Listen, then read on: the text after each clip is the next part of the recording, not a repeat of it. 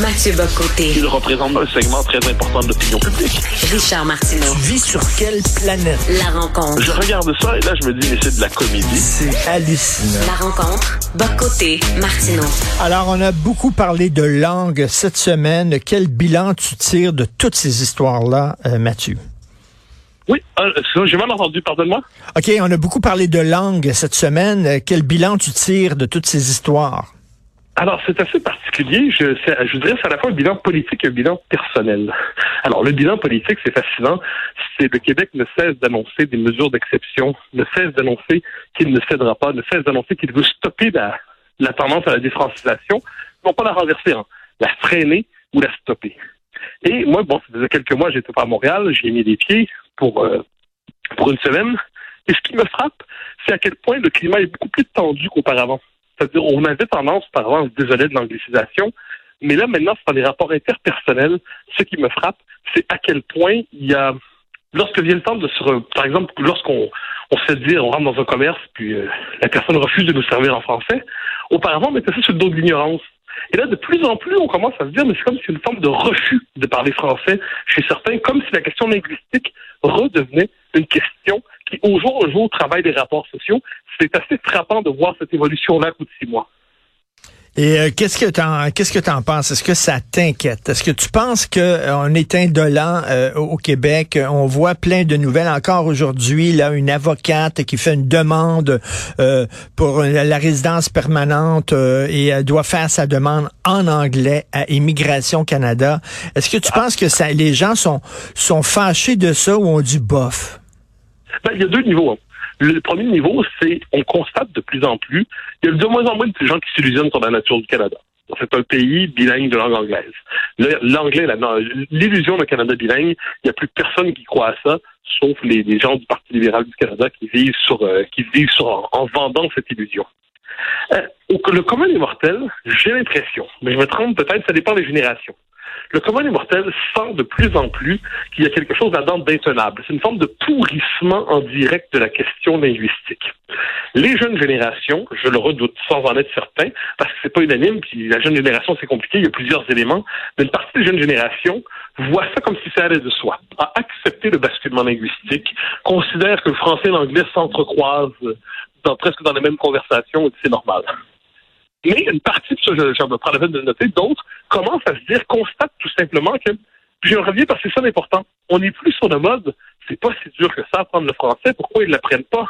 On constate qu'il y a une forme d'arrogance et d'agressivité même quelquefois lorsqu'on exige de se faire servir en français, il n'est pas rare, moi ça m'est déjà arrivé de se faire traiter de raciste, de fermé, de xénophobe et gna gna gna.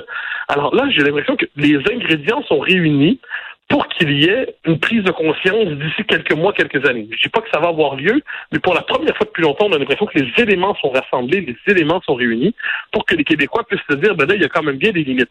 Je dirais pas qu'on est à la veille d'une nouvelle crise de Saint-Léonard, là, faut pas raconter d'histoire, mais la question linguistique est en train de redevenir une question qui nous travaille non pas seulement politiquement, mais au quotidien.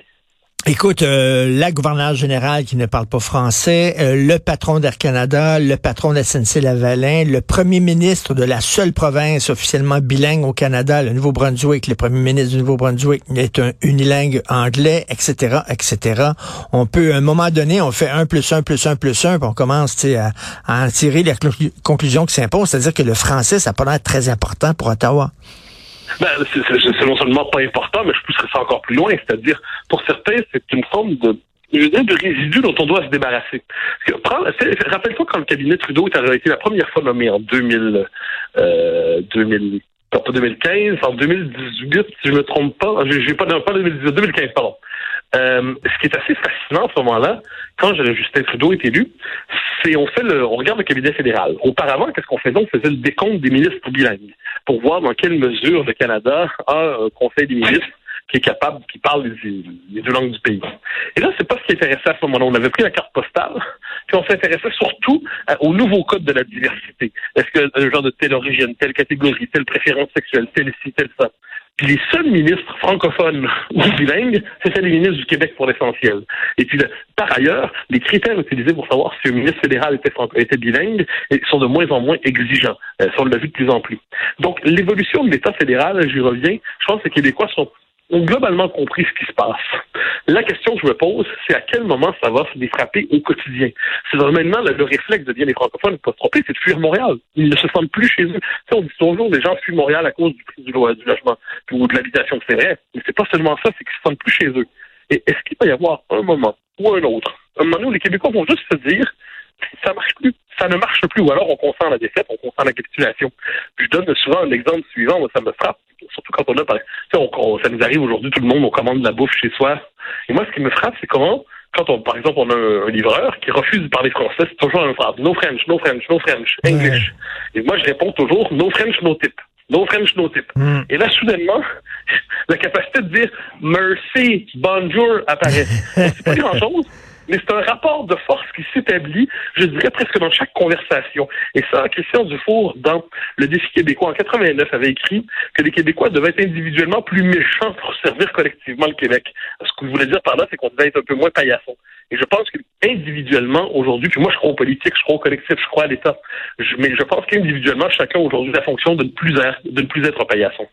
Écoute, euh, je suis abonné aux fermes Lufa. Les fermes Lufa, c'est que tu reçois ah, ça chaque semaine, tu sais, des, des, des, de la bouffe avec des légumes et tout ça. Et là, euh, puis c'est tout le temps, le livreur est toujours en une langue anglophone. Et il y a quelqu'un qui a écrit euh, à Lufa et qui a mis son texte sur les médias sociaux. Tu l'as certainement vu passer. je vais lire son texte. Bonjour les fermes Lufa, vos produits sont excellents, mais je n'arrive pas à comprendre comment vous pouvez envoyer des livreurs unilingues anglophones dans une banlieue francophone. La prochaine sera la dernière. Il y a d'autres fournisseurs. Me semble que c'est pas difficile à comprendre que ça se passe en français au Québec. S'il vous plaît, ne me faites pas le coup de la pénurie du personnel. C'est le même livreur depuis six mois. Je m'offre gratuitement pour faire l'initiation de simple politesse. Jean, bonjour. Vous allez bien? Merci. On leur demande pas, les livreurs, de nous parler euh, de l'œuvre complète de Marcel Proust. Bonjour, merci. Comment ça va? C'est tout. Même pas. ce que tu dis, si je peux me permettre, c'est qu'on n'est pas très exigeant. Hein. On ne demande même pas qu'ils soient intégrés, on demande juste qu'ils soient polis. Parce qu'au Québec, dire bonjour, merci, comment allez-vous, c'est pas, c'est pas parler français, c'est une politesse élémentaire. Et, on a oublié cette dimension de politesse élémentaire. Et les Québécois ont trop longtemps accepté l'idée que ben, c'est normal, puis c'est à nous à nous adapter. Et là, là, cette espèce d'exigence d'adaptation pour soi-même toujours, de peur de parce qu'il y a toute espèce de discours ambiant qui nous dit on est fermé, raciste, gna, gna, si on, si on exige le contraire. Euh, c'est ça pousse en fait une société à l'autodésagrégation. Ça la pousse à l'autodestruction parce que c'est vraiment l'héritage dessus. On, on pourrait en parler à la lumière des travaux de notre ami euh, Frédéric Bastien. Le, le fait d'être dans une culture qui a été historiquement dominée, vaincue, tout ça, ça nous amène à croire que dès qu'on veut s'affirmer, on fait un geste de radicalité. Dès qu'on veut s'affirmer, on est dans l'extrémisme. Dès qu'on n'est pas en train de négocier à la baisse ses propres droits, on est un fanatique. Et ça, je pense qu'on le voit. Et là, l'argument que tu donnes est assez bon, la scène que tu donnes. Après six mois, il me semble, le type devrait apprendre quelques mots de français. Ben mais non, il les apprend pas. Donc, ça nous rappelle une chose, c'est qu'au Québec, on voudrait que ça se passe en français, mais au Québec, ça se passe pas en français. C'est pas juste à Montréal maintenant, c'est à Montréal, c'est à Laval, c'est sur les deux rives, et puis ça va continuer, ça va s'étendre tant qu'il n'y aura pas ce moment brusque, euh, politiquement, j'entends culturellement, où les Québécois vont juste se dire, c'est assez, puis on va mettre des balises fermes, ben. comme on l'a déjà fait autrefois. Est-ce qu'on est encore capable de le faire quand on regarde Christine Fréchette au gouvernement, quand on regarde un gouvernement qui est beaucoup plus mou qu'on ne le souhaiterait? On peut en douter, mais bon, on peut toujours l'espérer. Qu'est-ce que dit le patron d'Air Canada? Il a dit, euh, je, il a vécu 14 ans ici à Montréal, puis il n'a pas parlé un mot du mot de français. Il dit, je n'en ressentais pas le besoin. Je, je, je, pouvais vivre sans parler français. Si le livreur euh, n'a pas senti euh, une pression pour dire bonjour, merci, c'est parce que son patron lui a jamais demandé. C'est parce que ses clients, ils ont jamais dit no tip, euh, no, French, no tip. Voilà. Oui, puis alors Robert Laplante, le directeur de l'Action nationale, a souvent cette thèse qu'il défend dans ses éditoriaux de la revue de l'Action nationale, du temps qu'on fera pas du français la langue incontournable, presque obligatoire des rapports sociaux. C'est-à-dire qu'elle ne doit pas être optionnelle. C'est pas une langue pour les Canadiens français seulement, c'est la langue commune des Québécois. Tant qu'on ne sera pas capable de faire ça, mais les stratégies d'esquive vont l'emporter parce que la pression d'Amérique du Nord, parce que la pression du Canada. Mais ce que, tu dis, parce que je me permets de revenir là-dessus, sur, on, on est tous aujourd'hui, tout le monde a 5, 10, 20 anecdotes à raconter à quel point le français est piétiné au quotidien. Puis là, c'est pas juste des nationalistes, euh, je dirais, de, de, des nationalistes convaincus comme moi qui parlent comme ça. C'est des gens ordinaires qui pensent pas à la question linguistique tous les jours, puis qui sont obligés d'y penser quand ils constatent que lorsqu'ils veulent vivre dans leur langue, ça devient compliqué. C'est quand même ça la question.